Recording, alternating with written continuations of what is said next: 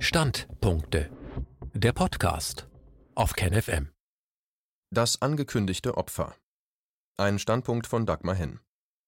Der Merkelsche Propagandaapparat funktioniert noch. Nachdem sie im März von der bayerischen Staatsregierung wider Willen zum Handeln gezwungen wurde, hat die Berliner Politdarstellertruppe nun zum Gegenschlag ausgeholt und dem Volk die Seele massiert, um unauffällig auf die Opferung größerer Personengruppen vorzubereiten. Der erste Teil des Schachzugs war das sogenannte Leopoldina-Gutachten.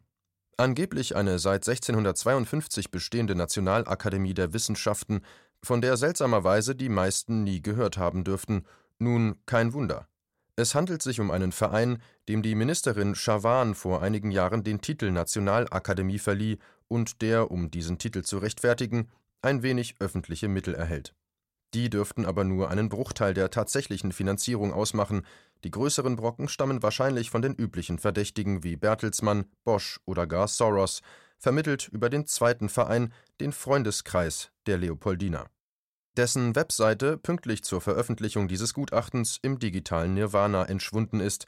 Aufgefallen ist diese Nationalakademie bisher nur durch ein anderes Gutachten, in dem sie die Schließung hunderter Kliniken empfahl, ganz auf der Linie einer ähnlichen Studie von Bertelsmann, man kann sie also getrost, trotz des pompösen Titels, in die Reihe der neoliberalen Denkfabriken stellen, die willig die Untermalung zur Durchsetzung von Kapitalinteressen liefern.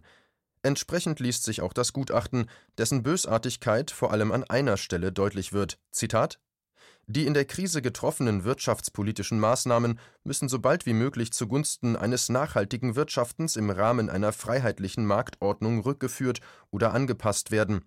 Dazu gehören der Rückzug des Staates aus Unternehmen, sofern krisenbedingt Beteiligungen stattfanden, und der Abbau der Staatsverschuldung. An der Schuldenbremse ist im Rahmen ihres derzeit geltenden Regelwerks festzuhalten. Zitat Ende. An der Schuldenbremse ist festzuhalten, das muss man für Normalsterbliche erst übersetzen.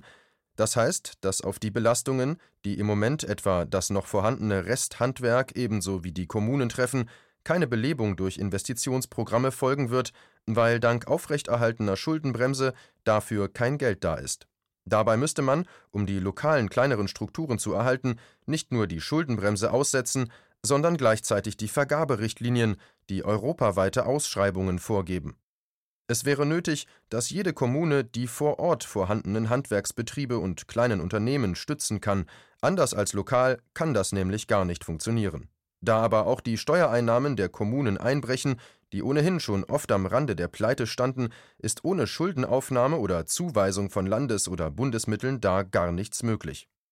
Das Leopoldiner Papier zeigt, dass die Merkel-Regierung im Inland ebenso unverrückbar an der neoliberalen Strategie festhält wie auf europäischer Ebene. In beiden Fällen ist das eine Garantie für die Katastrophe. Statt die Gelegenheit beim Schopf zu ergreifen und zur Wiederankurbelung der Ökonomie die auf Verschleiß gefahrene öffentliche Infrastruktur zu erneuern, wird das Verschleißprogramm fortgesetzt und nur im Interesse der Exportindustrie regiert. Bleibt nur zu hoffen, dass Merkel irgendwann persönlich so etwas wie einen Wasserrohrbruch in ihrer Wohnung erleidet und feststellt, dass es doch gut ist, wenn es in der Umgebung noch Klempner gibt, weil die polnischen für die Reparatur ihres Rohrs keine 14 Tage Quarantäne in Kauf nehmen werden. Aber zurück zu unserer Propagandaoffensive. Bezogen auf den Umgang mit dem Virus bedeutet dieses Papier eine Rückkehr zur Fantasie der Herdenimmunität, mitnichten eine Umsetzung der mit Hammer und Tanz beschriebenen Strategie. Sprich, statt die Verbreitung so weit wie möglich zu unterbinden, soll dem Virus schrittweise freier Lauf gelassen werden, wobei die Risikogruppen besonders geschützt werden sollen. Eine ganze Reihe neuester Ergebnisse, die natürlich noch gar nicht bestätigt sein können, sät ernste Zweifel daran, ob überhaupt eine Immunität zu erreichen ist. So wurden einerseits bereits geheilte Patienten wieder positiv getestet, andererseits fanden sich bei ersten Untersuchungen auf Antikörper bei einem Teil der ehemaligen Patienten gar keine. Gegen die nahen Verwandten dieses Virus gibt es keine dauerhafte Immunität, sondern nur eine kurzfristige. Der Virus kann nicht nur die Lunge, sondern auch Leber, Herz und Hirn infizieren, und es gibt erste Hinweise auf dauerhafte Schädigungen selbst bei Patienten, die nicht die schwere Form der Erkrankung durchmachen mussten. Selbst wenn all diese Erkenntnisse aufgrund der kurzen Zeit, in der die Menschheit Kontakt mit diesem Virus hatte, noch nicht bestätigt sind, ist das doch ein ziemlich dickes Bündel, bei dem alle Teile in eine Richtung weisen. Die klügste Strategie wäre es gewesen, die Ausbreitung so gründlich wie möglich zu unterbinden. Die noch mögliche Strategie ist Hammer und Tanz. Die Idee der Herdenimmunität ist allerdings eher eine Art Selbstmordpakt. Als kleine Fußnote am Rande Professor Clemens Wendner vom Münchner Tropeninstitut, der gerade eine wirklich repräsentative Studie zur Infektionsrate in München durchführt und einer der Berater der bayerischen Staatsregierung ist, war bei diesem Papier der Leopoldina im Gegensatz zu früheren zum Thema Corona nicht mehr Teil der Arbeitsgruppe. Apropos Selbstmordpakt. Begleitend zu dem Leopoldiner Papier erschien ein Aufruf in der Bild, in dem diverse hochbetagte Reiche und Superreiche erklärten, sie seien gerne bereit, sich selbst zu schützen, wenn denn nur die Wirtschaft wieder in Gang kommen dürfe. Zitat Eine Lockerung der Maßnahmen scheint möglich, wenn die Ansteckungsrate deutlich unter 1 fällt und die Zahl der Neuinfektionen erkennbar zu sinken beginnt. Um diesen Prozess zu unterstützen, schlagen wir vor, alle Risikogruppen sollen sich dann weiterhin freiwillig an die jetzt geltenden Auflagen halten und sich so selbst schützen. Zitat Ende. Gut, für die Unterzeichner dieses Aufrufs, die wohl für die Firmen Siemens, Bertelsmann, Springer, SAP, BASF, Daimler, Bosch sprechen und unter denen sich auch der Kammerjäger Wolfgang Clement findet, hält sich das persönliche Risiko eher in engen Grenzen. Frau Springer dürfte höchstens den Sozialkontakt zum Hauspersonal reduzieren und das Dienstmädchen anweisen, einen Mundschutz zu tragen, wenn es ihr im Garten der Villa den Tee serviert. Otto Schily, noch so ein Sympathieträger, formuliert das so: Zitat der Frühjahrsaufenthalt in der Toskana und das Osterfest mit den Enkeln fallen in diesem Jahr aus, ebenso wie einstweilen berufliche Aktivitäten außerhalb der Wohnung. Wenn das dazu beiträgt, die Ausbreitung des Coronavirus einzudämmen und damit den raschen Restart der deutschen Wirtschaft zu ermöglichen, leisten wir diesen Verzicht gern. Zitat Ende.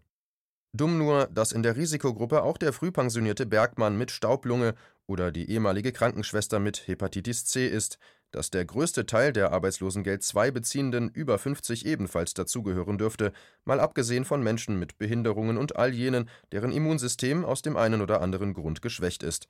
Wir werden sehen, wie die Jobcenter reagieren, wenn ihre Kunden ihnen erklären, sie würden jetzt gerne diesen Verzicht leisten. Vernünftige Schätzungen besagen, dass nur etwa 60 Prozent der Bevölkerung nicht Teil dieser Risikogruppe sind. Der Bildaufruf tut so, als ginge es hier nur um ein paar Hochbetagte, und es sprechen jene, die es sich mühelos leisten können, mal freiwillig daheim zu bleiben, weil ja sowieso die Haushälterin einkauft und noch 20 Bücher ungelesen in der Bibliothek liegen. Die Armen dieser Gesellschaft allerdings verlieren so oder so. Sie verlieren ihr Einkommen, wenn die Jobs wegbrechen, sie verlieren ihr Leben, wenn die Einschränkungen zu früh aufgehoben werden.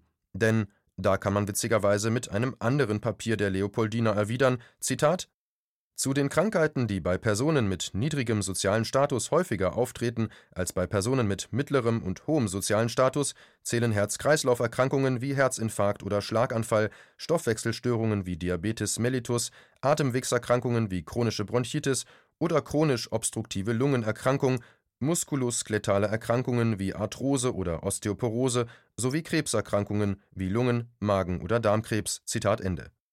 Ja, häufiger und früher das Papier spricht von der erhöhten Frühsterblichkeit von Mitgliedern niedrigerer sozialen Schichten. Zitat erhöhten Frühsterblichkeit von Mitgliedern niedrigerer sozialer Schichten. Zitat Ende. Übersetzt heißt das, fast jeder dritte arme Mann stirbt, ehe er das Rentenalter überhaupt erreicht. So sieht die Wirklichkeit aus. In den USA sterben gerade weit mehr Schwarze als Weiße an Covid-19, auch im jüngeren Alter, also ein belegbarer Unterschied zwischen arm und reich.